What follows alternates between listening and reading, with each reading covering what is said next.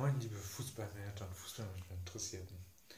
Ähm, in der letzten Woche sind so viele Management-Kuriositäten entstanden, dass ich mir dachte, ich mache mal ein Special zum Thema Kuriositäten. Ähm, ich habe zwei aus der Bundesliga und zwei aus der ähm, dritten Liga. Und äh, ich werde mit Bundesliga anfangen, ich werde mit Bundesliga aufhören. Ähm, da gibt es einiges, wo ich zumindest drüber schmunzeln konnte, was ich hier jetzt mal erzählen möchte. Ähm, ich fange direkt an mit dem FC Schalke. Nein, nicht, dass sie den Tasmania-Rekord nicht geknackt haben. Nein, nicht, wie sie sportlich, aus, äh, sportlich aufgestellt sind. Und nein, es, ich will auch nicht bewerten, ob sie nächste Saison Bundesliga spielen oder nicht. Ähm, aber ich möchte auf die sportliche Führung zu sprechen kommen. Sportliche Führung Jochen Schneider. Ich habe heute im Kicker-Interview gelesen, äh, im Kicker gelesen, Schlagzeile ähm, Jochen Schneider, Sportvorstand nur noch auf Abruf, ist nicht mehr involviert in die Suche eines Sportdirektors. Der Sportdirektor, ähm, der gesucht wird, soll erfahren sein und äh, möglichst Jochen Schneider sofort, also kurz bis mittelfristig, ersetzen. Auf Deutsch, sie suchen keinen Sportvorstand, sondern äh, keinen Sportdirektor, sondern einen Sportvorstand. So, interessant finde ich daran, dass Jochen Schneider ja bleibt. Und Jochen Schneider als Sportvorstand, so wie man es interpretieren muss, ist Geschäftsführer, ähm, ist für die Vision und, äh, und für die Strategie zuständig und hat einfach mal gar nichts mehr zu melden also an Jochen Schneiders Stelle kann man nicht mehr in diesem Verein weiterarbeiten. Er muss schnellstmöglich äh, die Auflösung in Gang setzen, äh, die Vertragsauflösung in Gang setzen und sich freistellen lassen, weil er seine Aufgaben ja, weil er ja in der Umsetzung seiner Aufgaben boykottiert wird. Aber so wie ich Schalke und Jochen Schneider bis jetzt kennengelernt habe, ähm, wird es einfach so weiterlaufen, die Gerüchte laufen, irgendwann wird Jochen Schneider ersetzt werden und dann wird er sich hinterher melden und sagen, er hat alles versucht, es hat nur nicht funktioniert. Auch die Begründung, dass jetzt der Kader schlecht zusammengestellt sei und nur Fehlentscheidungen seit seinem Amtsantritt äh, getätigt wurden. Ähm, ja, ist nicht alles gut bei Schalke, aber äh, die Situation, die finanzielle Situation, das ganze Tönnies-Gelaber und so weiter, die Rahmenbedingungen sind für ihn halt auch beschissen. Aber natürlich geben wir Schalke die Möglichkeit, ihm einfach die Schuld zu geben, anstatt selbst mal zu reflektieren. Aber es ist ja auch sowieso nicht die Stärke dieser Vereine, die gerne den Trainer wechseln. Also wundern brauchen wir uns daher nicht mehr. Ähm, dann kommen wir direkt, gehen wir direkt weiter zu einem coolen äh, Drittligisten, ähm, sportlich finde ich die sogar wirklich, die spielen guten Fußball. Aber wohl nicht mehr so lange, beziehungsweise ähm, versuchen die da mit kuriosen Verhandlungstechniken umzugehen. Ähm, ich meine, Türkitschki München mit ihrem Präsidenten äh, Kifran, Hassan Kifran, glaube ich, heißt der, ähm, der einfach mal im Dezember meinte, er schmeißt hin und der will und, und es funktioniert alles nicht, was zum Beispiel angeht, ein Nachwuchsleistungszentrum zu bauen und ähm, der, dass er weg ist. Und dann kam jetzt diese Woche die Meldung, er bleibt doch, weil die Stadt sich kooperativer zeigt. Ähm, und es geht halt nur darum, der, der, irgendwie, es geht darum, dass der Verein mal ein Zuhause findet jetzt, was auch groß genug ist, wo sie sich niederlassen können, wo sie ein NLZ bauen können, wo sie ein, ein paar Fußballplätze bauen können, vielleicht auch irgendwann ein Stadion. So in die Richtung, halt irgendwann zu einem Verein mit einem Zuhause zu werden. So. Und das ist ja auch richtig und ein sinnvolles Ziel. Vor allem ohne NLZ kommt man ja auch nicht weiter als die dritte Liga. Ähm, also sportlich also sportlich ähm, kannst du so oft Meister werden, wie du willst. Du wirst nicht in die zweite Liga kommen. Dazu ist halt ein NLZ Pflicht. So. Und dann haben sie Folgendes gemacht. Äh, und dann haben sie mit der Stadt geredet. Die Stadt hat gesagt, ja, wir prüfen das. Und ähm, ich weiß nicht genau, wie der Präsident darauf kommt, dass jetzt alles gut wird. Aber als einer der Hauptgründe, weshalb er doch bleibt, war, dass die Stadt sich jetzt kooperativer zeigt. Ähm, aber die Stadt hat sich geäußert und meinte so, hm, wir wissen nicht, wie der auf die Idee kommt, dass wir uns jetzt kooperativer zeigen. Ähm, wir sind noch in der Prüfung, aber die Areale, also die Möglichkeiten, die möglichen Standorte sind sehr, sehr, sehr rar. Das heißt, Sie können immer noch zu der Erkenntnis kommen, wir ähm, gestatten kein weiteres Nachwuchsleistungszentrum in München. Ich meine, da stehen ja auch schon mindestens zwei. Irgendwann ist dann halt auch mal gut, würde ich jetzt mal behaupten. Und ähm, dementsprechend, also meine, meine Idee, meine Empfehlung wäre, Sie können sich doch direkt mit 1860 auseinandersetzen ähm, und das Nachwuchsleistungszentrum von 1860 kaufen. 1860 ähm, hat, genug, hat, hat, auch genug Geldprobleme. Ähm, also ich finde, da, so, da steht nichts im Wege. Dann braucht man sich auch gar nicht mehr mit der Stadt zu ärgern. Und äh, ob 1860 jemals wieder zweite Liga spielt, das weiß ich auch nicht. Ähm, dann kommen wir zum zweiten Drittligisten, der sich ähm, interessant präsentiert hat, kurios diese, diese Woche. Und das ist, ähm, oder generell in der letzten Zeit, wobei ich weiß gar nicht mehr, wann sie sich nicht kurios verhalten haben, das ist der KFC Oerding. Ähm, elf Trainer seit Panoramev übernommen hat. Davor habe ich sie gar nicht wahrgenommen. Da waren sie, glaube ich, auch in der fünften Liga oder, oder so. Ähm, also äh, irgendwie auch nicht wirklich interessant. Aber ja, sie waren ja irgendwann Bundesligist. Sie gehören zu den größten Vereinen in Deutschland. Das, das, das müssen wir natürlich alle akzeptieren. Ähm, auf alle Fälle hat er jetzt seinen Rücktritt bekannt gegeben und dazu gesagt, er schäme sich für die Bedingungen, die er ähm, hinterlässt. Am 20.01. soll Schluss sein. Ähm, ja, optimal lief es jetzt nicht. Ähm, haben kein Stadion. Ähm,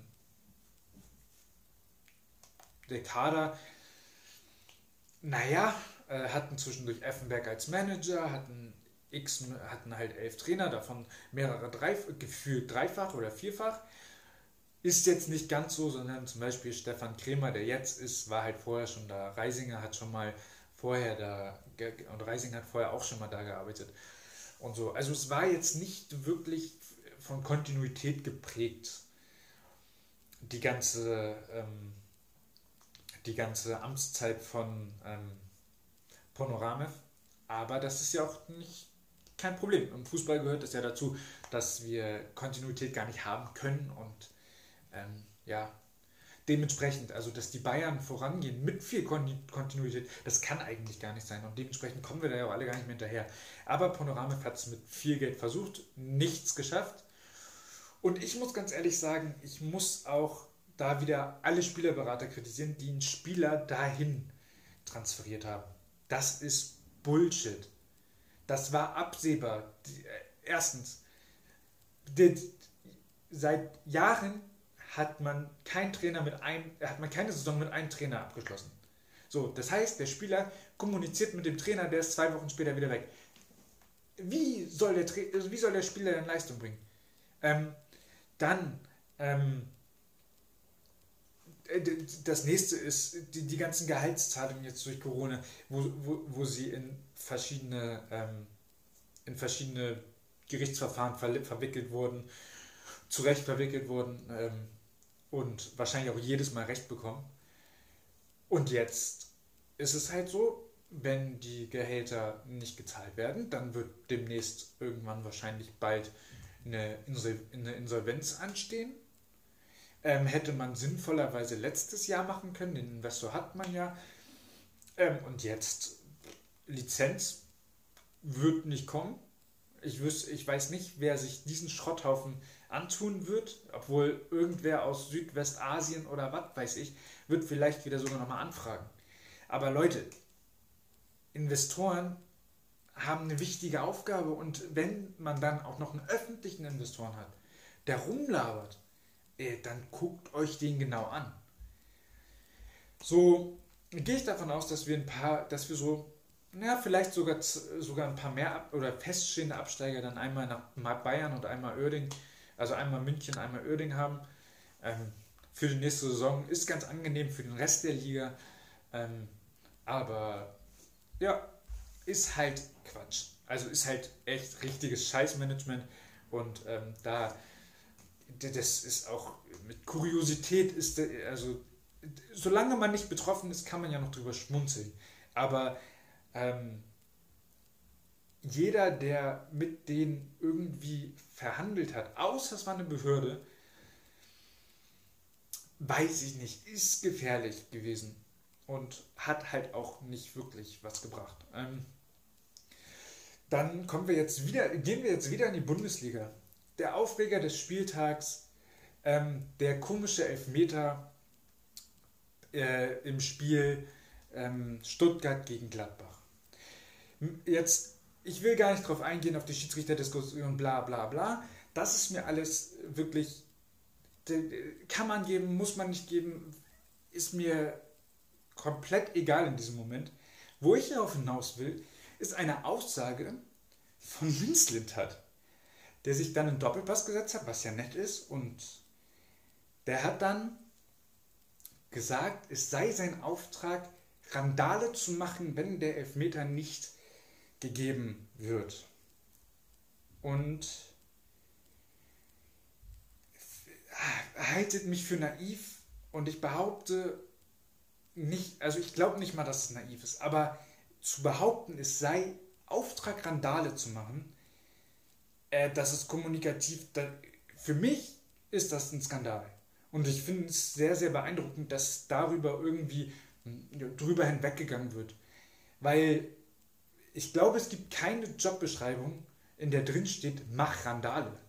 Also, äh, das ist faktisch nicht sein Auftrag.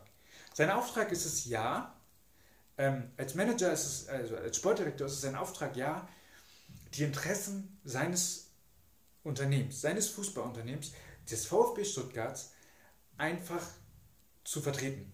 Und das macht er ja auch. Das ist ja auch alles okay. Und in den Situationen für sich kämpfen, auch okay. Mittel sind dann alle mal unterschiedlich. Und ja, wir wollen Emotionen, aber wir wollen, aber wenn ich behaupte, mein Auftrag ist es, hier ähm, rumzupöbeln, Randale zu machen, also, boah, nein, das kann ich nicht. Wenn, wenn, wenn, wenn ich emotional bin, dann geht das ja noch. Also ich bin emotional, ähm, oder es kann, es kann mir passieren, dass ich Randale mache. Das heißt, ja, wir wollen die Emotionen, aber es sollen echte Emotionen sein. Für mich klingt das wie, es ist mein Auftrag, es ist meine Aufgabe, jetzt dahin zu gehen, den Schiedsrichter anzupöbeln. Nee, kann ich, überhaupt, kann ich wirklich überhaupt nichts mit anfangen. Und ich finde, wenn das wirklich die, ähm, die Herangehensweise der, der DFL-Manager ist, also dann gehört sich das einfach, einfach nur zum Schutz der Schiedsrichter ähm, auch äh, da ein, Gentleman's Agreement zu machen, dass man das nicht macht. Also ja, Emotionen, ja, will ich haben. Und es müssen aber echte Emotionen sein. Und nicht nur, weil ich hier Rolle Sportdirektor bin, fange ich jetzt hier an, wie ein Hampelmann mich zu verhalten. Also, ich war, ich war echt fassungslos und noch fassungsloser finde ich, dass die Medien das irgendwie gefühlt nicht aufnehmen. Aber das ist nur mein Gefühl. Ähm, so wird dann als normal angenommen, dass es ja seine Aufgabe sei. Ähm, aber ja, Medien achten da ja nicht so drauf. Ah, war halt ein bisschen Kommunikations, kommunikationsungenau. Nein, das war, für mich ist es ein Skandal. Ähm, und ähm, ich, ich finde, wie soll ich sagen, ich finde, über die Entscheidung von Bibiana Steinhaus, von Felix Brüch kann man diskutieren. Ähm, diskutieren sie ja auch selber, ist ja auch alles gut. Finde ich nicht, dass man, äh, dass die Medien darüber reden oder großartig noch reden müssen. Aber wenn sich ein Sportdirektor hinstellt und sagt, mein Auftrag ist es, Randale zu machen, ich finde, da sollten wir ein besseres, eine bessere Zusammenarbeit, eine bessere Ebene finden, als zu sagen, wir machen jetzt hier jeder unsere Randale. Ich meine, wir haben ja auch unseren, wir haben den Videoschiedsrichter eingeführt, auch damit, zum einen, damit es keine Fehl, weniger Fehlentscheidungen gibt und zum anderen ganz dringend, ähm, damit es weniger Ruhebildung gibt, weniger der Schiedsrichter belabert wird und so weiter. Man sieht da ja auch die Erfolge. Man hat auch jetzt eine gelbe Karte für den Trainer, eine rote Karte für den Trainer eingeführt. Man sieht da ja auch, ich finde, man sieht da deutlich die Erfolge. Aber diese Erfolge müssen wir jetzt auch mal, ähm, müssen wir uns auch wahren. Wir können dann nicht plötzlich sagen, okay, Trainer darf nicht mehr, wenn der rot sieht, ist schlecht. Hm, da, da, nehmen wir den Co-Trainer, probieren wir mal. Oder hm, nee, probieren wir mal jetzt mit dem Sportdirektor oder keine Ahnung, setzen wir dann drei weitere noch auf die Bank, die nur die Aufgabe haben, mit dem vierten Offiziellen zu quatschen oder was. Dann brauchen wir uns nicht wundern, wenn dann ständig Fehlentscheidungen entstehen. Und ähm, ja, das, das waren meine Kuriositäten. Ähm, die ersten, über die ersten drei kann ich nur lachen, über das vierte, da, das ist für mich ein deutlich ernsteres Thema und da finde ich, ähm, da würde mich auch mal da, eure Meinung interessieren. Übertreibe ich oder seht ihr es auch so, dass es einfach nicht geht, eine Randale als Auftrag zu sehen? Ähm, ja, ich hoffe, euch gefällt euch auch mal hier so ein, so ein kleines Kuriosen-Special. Ähm, wenn ihr selbst noch andere Kuriositäten irgendwo im, Fu im Fußballmanagement, egal ob Kreisklasse bis hin zur Weltklasse, ähm, findet, entdeckt, ähm, dann schickt sie mir gerne und ähm, vielleicht mache ich dann mal wieder so ein schönes Special.